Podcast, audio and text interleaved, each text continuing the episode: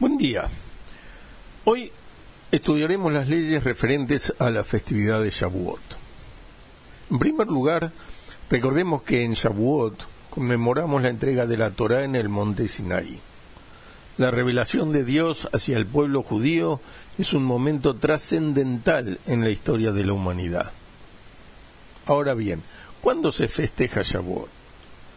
La festividad de Shavuot cae el 6 de Sivan, luego de los 49 días de la cuenta del Homer, que corresponden a siete semanas.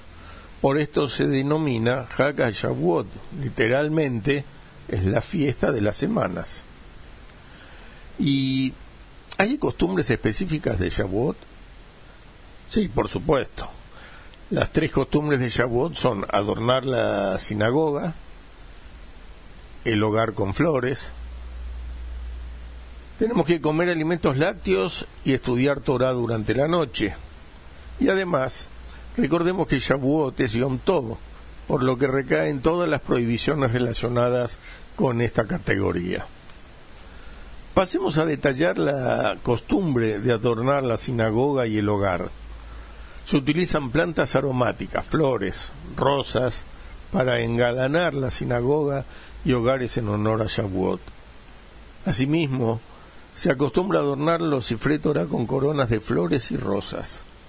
El fundamento de esta costumbre se basa en lo que dijeron nuestros sabios en Maseje Shabbat. Todo dicho y dicho que salió de la boca del santo bendito llenó al mundo entero de un aroma agradable. Asimismo, se acostumbra a tender hojas de árboles en las sinagogas y hogares para recordar lo que dijeron nuestros sabios en Masejet Rosh Hashanah.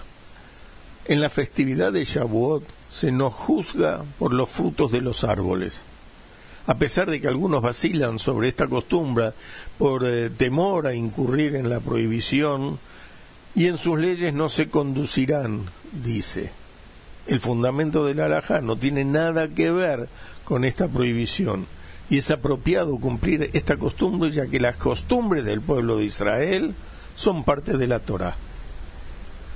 También hay una bella costumbre de comer comidas lácteas en la festividad de Shavuot.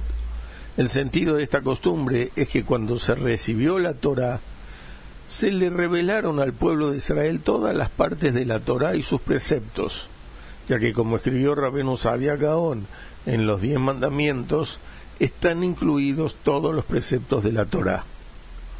Cuando volvieron del monte Sinai al campamento de Israel, no pudieron cocinar ni comer comidas de carne porque la carne necesitaba una gran preparación. La yejita, la faenación, con un cuchillo apropiado sin defectos, la bedicá, que es la revisación, el nikur, que es la limpieza de, de la grasa y el salado de la carne para sacarle la sangre, y asimismo no podían cocinar con viejos utensilios, porque habían cocinado en ellos, previo a la entrega de la Torah, comidas no cayer y carne con leche. Por esto necesitaron comer comidas lácteas, ya que no hay en su preparación gran trabajo, y en recuerdo de esto también se comen comidas lácteas.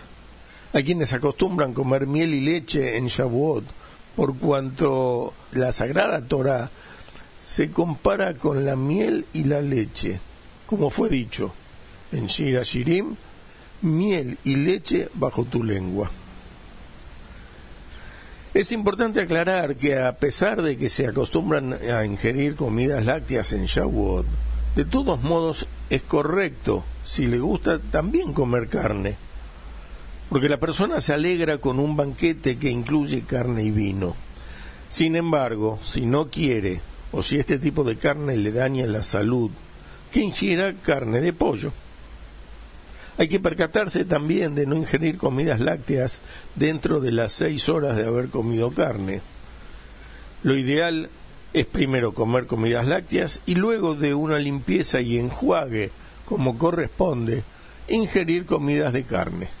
Por ejemplo, desayunar algo lácteo luego de la tefilá de la mañana y luego comer al mediodía algo con carne.